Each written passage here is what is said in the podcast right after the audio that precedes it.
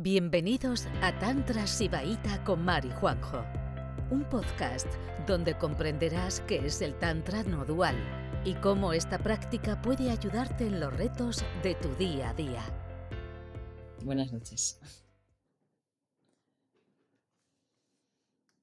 Que, pues eso, que para las próximas un poquito más de puntualidad, porque si no es que ya no, no empezamos ni siquiera hay cinco, ¿sabes? Que los cinco minutos son de cortesía, para arrancar hay cinco, pero es que justo eh, son y seis y todavía están cargando cámaras. Intentamos llegar un poquito antes, por favor.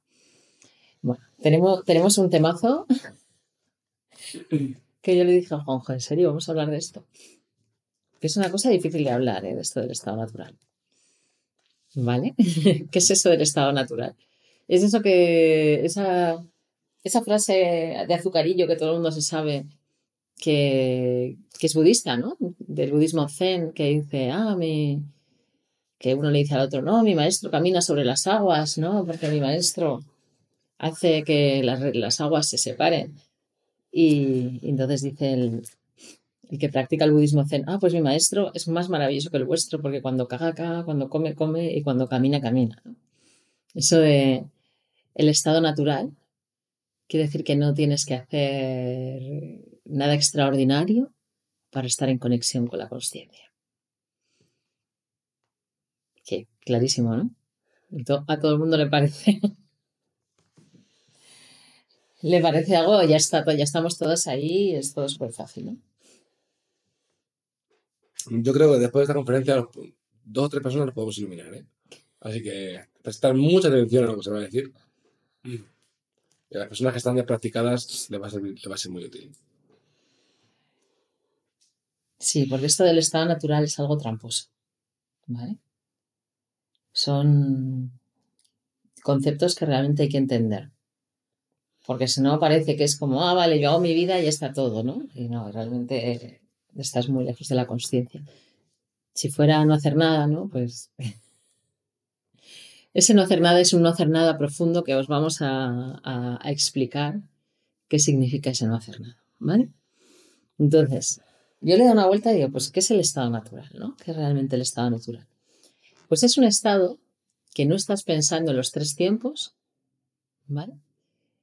Que, que no estás tratando de controlar nada y que no estás tratando de manipular a alguien o algo. Ese, así es el estado natural. Y claro, que ese tema de, ¿no? de pensar en los tres tiempos, ¿no? En el pasado, en el futuro y por supuesto en el presente, porque se puede hacer un montón de mente ajancara también sobre el presente. Hay gente que se hace una mente ajancara que lo flipas contándose lo presente que está. ¿Cómo de presente está? Eso me he encontrado yo pero decenas de practicantes que se han hecho una mente ajancara flipante sobre, sobre estar en el presente. ¿vale? Entonces, entonces, ¿por qué pensamos en los tres tiempos? ¿no? Vamos, le estamos dando una vuelta, ¿no? ¿Qué es, ¿Qué es, lo que nos lleva todo el rato a pensar en los tres tiempos? ¿vale? En esa conexión de mis acciones pasadas y la proyección hacia el futuro. ¿No? porque queremos que nuestra vida sea de una manera o de otra. Porque nos parece bien o mal. Si mi vida evoluciona de esta manera, está bien. Si mi, mi vida empieza a evolucionar de otra, está mal y ya me voy a ocupar yo de que evolucione hacia lo que yo creo que está bien. Ese fantástico bien y mal de, que nos mete en muchísimos jardines, ¿no? Eso de, del bien y el mal.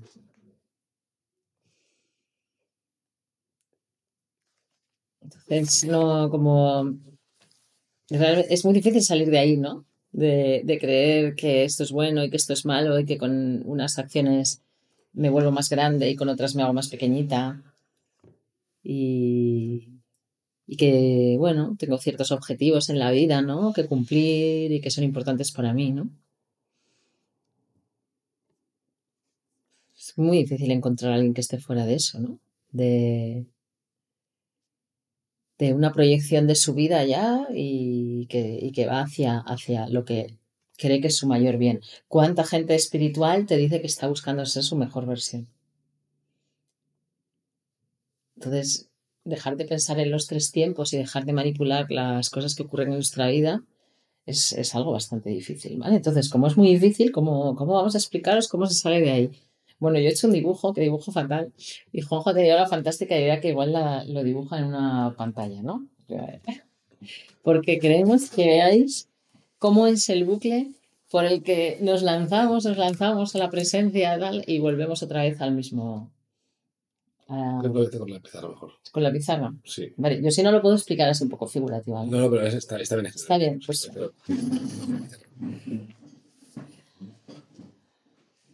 Vamos a ver el peligroso bucle de por qué apenas rozamos el estado natural, salimos de él.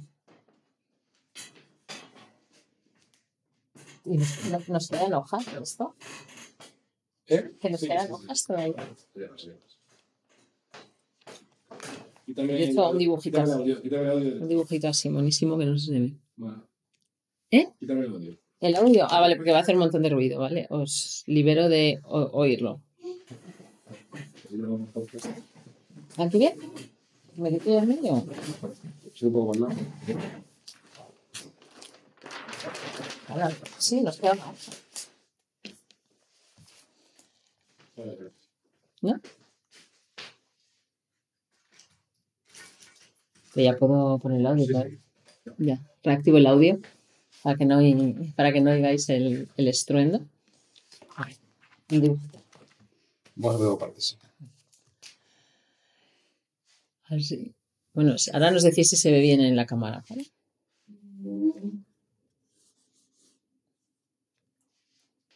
Está mental. Y moral.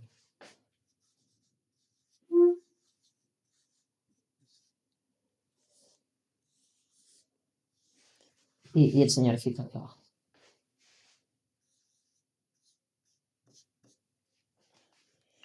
¿Vale? Ahí tenéis ¿Se ve la pizarra? Un- una tantrica o un tantrica que, bueno, una persona que viene aquí a una, un aspirante que viene con, pues con esto. Sistema mental. Cada uno tenemos uno. Y un sistema mental tiene por consecuencia una moral, ¿vale? Enseguida, pues en cada sistema mental hay lo que está bien y lo que está mal.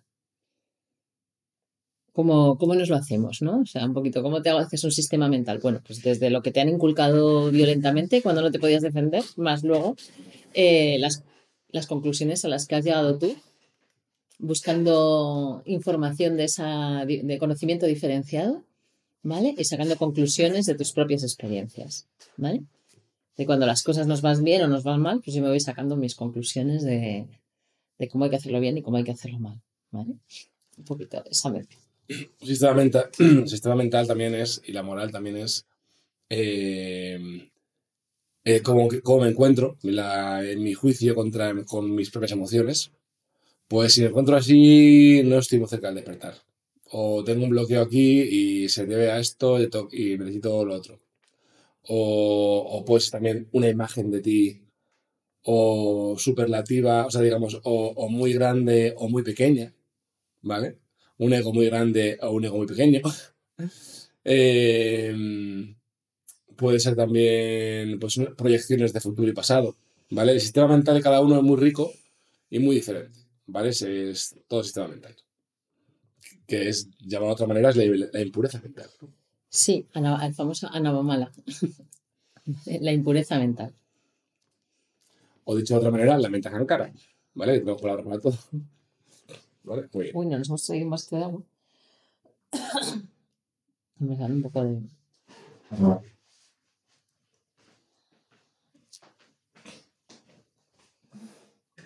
Que vamos a por una agüita, que si no, y hablando nos, nos quedamos resecos. ¿Vale? Entonces tenemos al aspirante. Claro, nacemos con el cuerpo muy ligero, ¿no? Y muy fundido a la totalidad, pero cuando nos hemos hecho mm, semejante mochila, pues ya el cuerpo no está como cuando somos un bebé. El cuerpo se ha cargado de, de densidad. Soportar todo, todo ese sistema mental y, y toda esa, todo ese esfuerzo que estamos poniendo en manipular la realidad para llevarla hacia donde nos interesa, según nuestro sistema, eh, te va dejando el cuerpo hecho unos zorros. Entonces, ¿qué nos pasa cuando llegamos nuevas a practicar el Tantra? Pues, pues lo que os explico siempre, ¿no? Que las prácticas van a cargarse, a cargarse poco a poco a vuestro sistema mental, o si es posible de un plumazo, pero ya sabemos que es difícil. Y liberando el cuerpo, especialmente el tubito central, ese canal central de, de, de las obstrucciones, ¿no? Que, que nos hemos provocado por vivir de esta manera, digamos, no sostenible. Vale, entonces, tenemos el sistema mental, el sistema mental nos aplasta, eh, nos bloquea, nos hace vivir una infravida, y entonces llegamos Ahí, al tanto. y eh, practicamos una vida espiritual que se llama Tantra.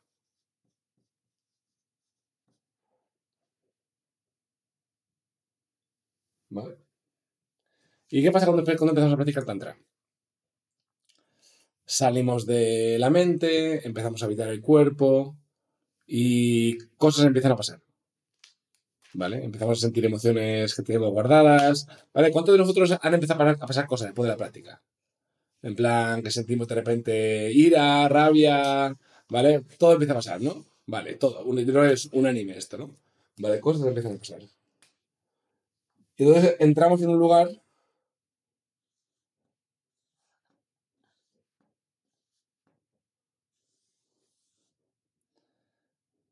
donde empiezan a pasar cosas, ¿vale? Estos son, estos son interrogantes, ¿eh? Eh, Y que da una sensación así como de vacío, ¿no? Claro, porque nosotros estamos acostumbrados a seguir esa mente, ¿no? Entonces empezamos a, a desmontar, pues, partes de esa mente, ¿vale? Eh, trozos de nuestro ego, trozos de, de lo que creemos que, que somos. Y claro, mm, ya no tenemos como esa guía, ¿no? De hago esto o aquello, ¿no? Empezamos a, a quedarnos como en el vacío. Y el cuerpo, al liberarse de la densidad, pues también hace cosas que, que nos extrañan un poco, ¿no? Pero sobre todo es ahora a dónde voy, ¿no? Si es que yo ya sabía yo cuál era mi la línea que quería seguir, lo tenía clarísimo de dónde venía, dónde quería ir, cuáles eran mis ventajas, cuáles eran mis obstáculos, ¿no? Y de repente me cargo mi sistema mental, eh, empiezo a liberar mi cuerpo. O sea, ya sabemos que la densidad del cuerpo y el sistema mental están como muy unidos y que si no eliminamos uno, no se elimina el otro. Y estoy aquí y digo, ¿y ahora? Ahora, de- ¿desde dónde tomo mis decisiones? Ahora, ¿desde dónde vivo? Y entonces llegamos ahí, a, esos interrogantes que nos da mucho miedo. Y aquí, entonces aquí viene una sensación de pánico. ¿Vale? Una sensación de pánico e incertidumbre, ¿vale? Y eh, que, nos, que nos da mucho miedo, ¿vale? Entonces, ¿qué pasa el 100% de las veces que un practicante siente ese pánico y esa, eh, esa, esa pérdida de control, esas emociones que nunca he sentido? ¿Qué hacemos?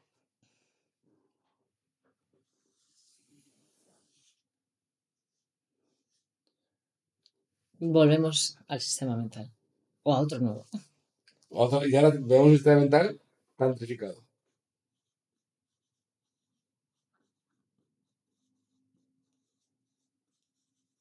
¿Vale? Porque ahora ya le ponemos una pequeña versión tántrica a todo lo que está pasando. Entonces, ¿dónde estaba el, el estado natural?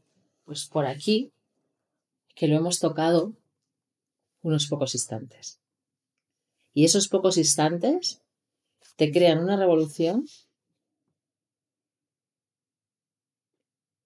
y, bueno, también esas emociones turbulentas, ¿no? Que son como difíciles de, de sostener así con estabilidad, ¿vale? Pero sobre todo, eh, aquí cuando estamos aquí es porque, porque empezamos a alcanzar la libertad, empezamos a alcanzar esbatantria. O sea, las primeras, eso lo habéis vivido todas seguro, ¿no? La primera vez que tú sientes que tomas una decisión que no la toma tu mente, que, que cuando ocurre la circunstancia ya estaba tomada y que no había ni una sola duda de por dónde había que ir. Y que además, a tu, cuando estabas aquí, a ese sistema mental no le hubiera gustado nada. Y de repente te ves con esa libertad yendo hacia allá. Eso es el estado natural. Y eso te lleva directamente a la libertad del ser. O sea, no tengo que repetir eh, lo que he repetido mil veces y de repente la decisión coherente se toma sola, ¿no? Y, y- sientes una liberación y sientes como toda esa paz, ¿no? De, de no tener que estar todo el rato haciendo cálculos mentales o de no tener que estar todo el rato mirando alrededor y, manipulándolo todo para que salga a tu gusto. Y entonces es como, ¡buah! ¡Qué relajación, ¿no? Yo creo que todas las personas, bueno, a no ser que seáis muy novatas, la habéis tocado alguna vez desde que estáis practicando, pero ya os digo que lo difícil es mantenerse ahí. Mantenerse. Entonces, ¿qué, qué tiene que pasar para que el estado natural no sea una cosa que viene del esfuerzo, de la práctica continuada, sino que se estabilice? ¿Vale? ¿Qué, qué, tiene que pasar para que nos ilumi- iluminemos de alguna manera rotunda? Tenemos que romper el pánico. Rompemos la puerta del pánico de la incertidumbre.